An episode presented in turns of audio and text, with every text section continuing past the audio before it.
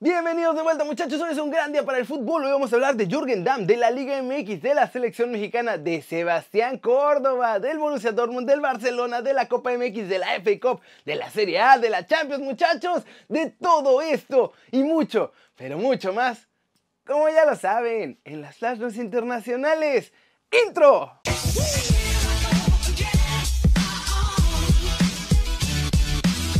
Arranquemos con una nota de One Fútbol del día y es sobre la semifinal de la Copa MX. Y es que muchachos, hubo una feroz goleada este martes por la noche, nunca mejor dicho, porque Cholos de Tijuana le metieron tres goles sin respuesta a los Diablos Rojos del Toluca. Los tres goles fueron obra de Brian Angulo, ese que tanto dijeron que no querían y que ha estado respondiendo esta temporada con goles y que ahora los pone casi casi en la gran final de la Copa MX. Muchachos, el primero cayó apenas a los 18 minutos, luego de recibir un pase al borde del área, meterse un par de metros y ponerle un zapatazo al ángulo del portero. El segundo gol fue por el centro cuando un pasecito filtrado lo dejó solo para rematar el balón por debajo de las piernas de Talavera. Primero se había marcado fuera de juego, pero el VAR corrigió y ya después marcaron el gol. Y en el tercero, Angulo solo aprovechó un centro desde la derecha que dejó pasar toda la saga choricera, muchachos, y nada más empujó el balón suavecito hasta el fondo de la red. Así terminó el partido, pero esta solo es la ida. La vuelta será el próximo 10 de marzo en la bombonera de Toluca. Como ven muchachos, yo creo que Cholos ya está con pie en medio en la final de la Copa MX, pero ustedes qué creen? ¿Podrá haber remontada toluqueña? Y recuerden muchachos que si quieren saber todo de la Liga MX pueden bajar la app de OneFootball.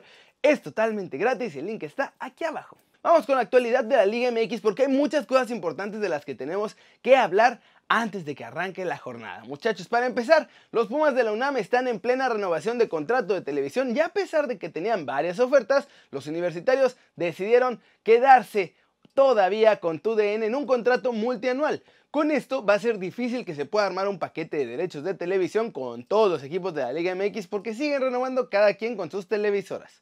Noticias importantes en América y es que con todas las bajas que están teniendo, no les quedó más remedio que perdonar a Roger Martínez. Muchachos, Miguel Herrera está desesperado por un delantero, uno que le dé resultados y ya decidió que va a hablar con Santiago Baños y con el patrón Emilio Azcárraga para que le den chance de jugar y así el Piojo pueda tener un arma más en el ataque de las Águilas que ha estado muy chato. En Cruz Azul están aprovechando también el buen paso del equipo para empezar a trabajar en la renovación de Robert Dante Siboldi. El entrenador cementero está haciendo un buen trabajo a pesar de todo lo que pasó en la temporada, todos los cambios que hubo y todas las novelas que hay siempre adentro del equipo. La intención es extender su contrato por al menos dos años y todo será decisión de Siboldi. Si él quiere, continuará y si no, pues se va a ir. Como ven muchachos, tres de los grandes de México con noticias importantes sobre su futuro. Vamos a ver qué pasa en América, porque si con el ataque chato que tienen están en segundo lugar, con Roger podrían ser todavía más peligrosos.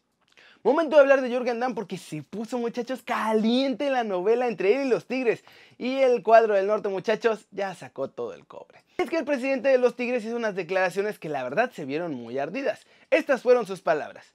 El caso de Jürgen es un caso cerrado. Él ya manifestó la postura y nosotros tenemos que seguir adelante. Sabemos que ojalá y no necesitemos contar con él para los dos torneos. Tenemos un equipo competitivo y vasto para poder enfrentar los dos torneos. Si él ya se bajó del barco, pues que Dios lo bendiga. Uy, durísimo, pero la cosa no acabó ahí porque el jugador mexicano que se va a ir a la MLS acabando el torneo respondió en sus redes sociales sobre esto y escribió lo siguiente. Yo en ningún momento me bajé del barco, solamente les hice saber, con mucho respeto, que no renovaría mi contrato. Mi intención, por cariño a la institución, era dar a conocer la noticia al final del torneo, pero me hicieron ir a la conferencia a anunciar esto. Sigo en el barco Tigre.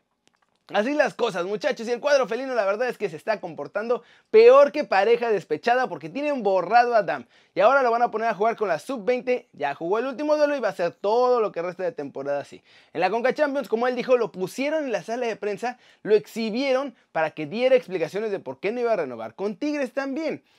¿Cómo la ven? Así funciona la directiva de los Tigres, muchachos. Y no es de ahora, ¿eh? Siempre han sido bastante abusivos. Y por eso, cuando un jugador se va para allá, prácticamente sabe que se intenció su carrera y que va a ser imposible salir de ahí. La única forma es como lo que acaba de hacer Jürgen Damm, porque si no, no los venden. Y ahora hablemos de Sebastián Córdoba, porque el jugador del América dio una entrevista en la que habla de su presente águila y sobre su sueño de irse al viejo continente, como ya lo hicieron Dieguito Laines y Edson Álvarez también saliendo de ahí de Cuapita la Bella. Será complicado el partido contra Pumas como todos. Vamos con la idea de salir a ganar y vamos a competir por un buen partido.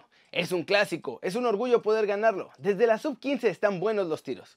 Chivas es un clásico nacional, pero este es un clásico capitalino. Los dos nos vamos a matar y ver quién gana. Son buenos los dos partidos. Estoy feliz aquí en América en busca de seguir creciendo y mejorar. Mi mente está aquí, pero sí es un sueño estar en Europa. Mi representante, cuando haya algo formal, ya me lo hará saber. Así las cosas muchachos, Miguel Herrera también confesó que lo ve siendo un jugador que puede echarse al equipo al hombro y de hecho dijo que se ve cada día más sólido y que pronto estará listo para emigrar a Europa seguro. Recordemos que por ahora tiene el interés de Sevilla, del Betis y del Manchester United pues tienen visores siguiendo sus pasos, pero ojo, no ha llegado ninguna oferta formal allá a Cuapita la Bella para ficharlo. La verdad es que nuestro chavo Córdoba está jugando bien con las águilas muchachos, pero ustedes qué piensan? ¿Será que este verano ya se nos va a Europa o necesitará un torneito o dos más para cuajar como debe de ser y entonces sí irse al viejo continente? Flash News, el Tata Martino asegura que el mejor central mexicano de la Liga MX se llama Irán Mier, por lo que va a ser una de las sorpresas en su próxima convocatoria para la fecha FIFA de este mes. Y hablando del Tri, se confirmó que jugarán también contra Colombia en Denver el próximo 30 de mayo. Borussia Dortmund canceló su gira por Asia luego del brote de coronavirus ya que no quieren correr ningún riesgo de contagio. Los alemanes se disculparon en un comunicado de prensa por tener que tomar esta decisión. Barcelona pondría sobre la mesa 70 millones de euros, además de dos futbolistas, que serían el chileno Arturo Vidal y el portugués Nelson Semedo, para poder fichar a Lautaro Martínez, que es delantero del Inter. La modalidad para tener la Copa Libertadores en el FIFA 20 muchachos ya llegó. Justo este martes 3 de marzo salió la actualización y además presentaron a Juan Román Riquelme como uno de los jugadores leyenda del FIFA Ultimate Team. Tres días bastaron muchachos para que Liverpool perdiera su invicto en la Premier League y también haya dicho adiós a la última copa que les quedaba por disputar. Cayó eliminado de la FA Cup a manos de Chelsea 2 a 0. Por si esto fuera poco, también están en desventaja en la Champions League 1-0 ante el Atlético de Madrid. El encuentro de la Copa Italia que se iba a disputar el miércoles 4 de marzo entre Juventus y el Milan fue aplazado a causa de la situación que vive el país trasalpino con todo esto del coronavirus. Muchachos, y por ahora no le han puesto fecha para jugarse.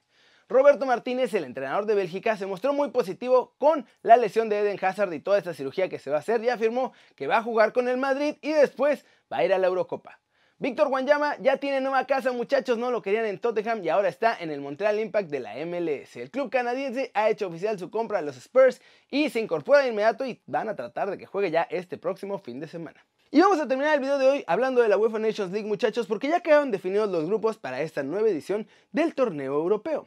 En primer lugar, otra vez hay diferentes ligas, ¿se acuerdan? Para que haya ascensos y descensos. En la Liga A están los 16 mejores de Europa en este momento. Los grupos de la Liga A quedaron de la siguiente manera. En el grupo 1 están Holanda, Italia, Bosnia y Polonia. En el grupo 2 están Inglaterra, Bélgica, Dinamarca e Islandia. En el grupo 3 están Portugal, Suecia y Croacia. Y en el 4, Suiza, España, Ucrania y Alemania.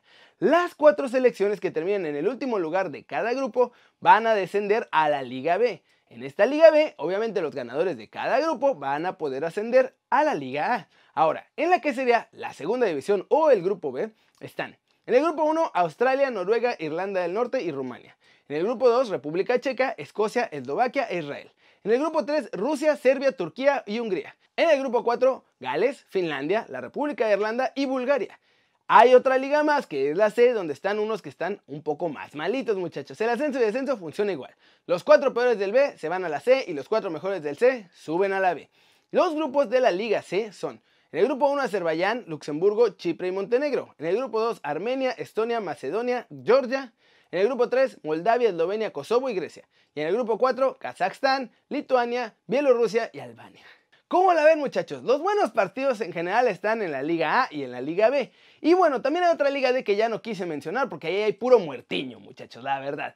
Y sí, hasta en esto hay ascensos y descensos muchachos, pero no fuera la Liga MX porque ya me los quieren borrar, ¿verdad? No hombre, mis muchachos. ¿Cómo la ven muchachos? Va a estar buena esta Nations League y también sirve de clasificatorio para otros torneos europeos. Muchachos, por ahora, eso es todo por hoy. Muchas, muchas gracias por ver este video. Denle like si les gustó. Ya saben, métanle un zambombazo durísimo esa manita para arriba si así lo desean.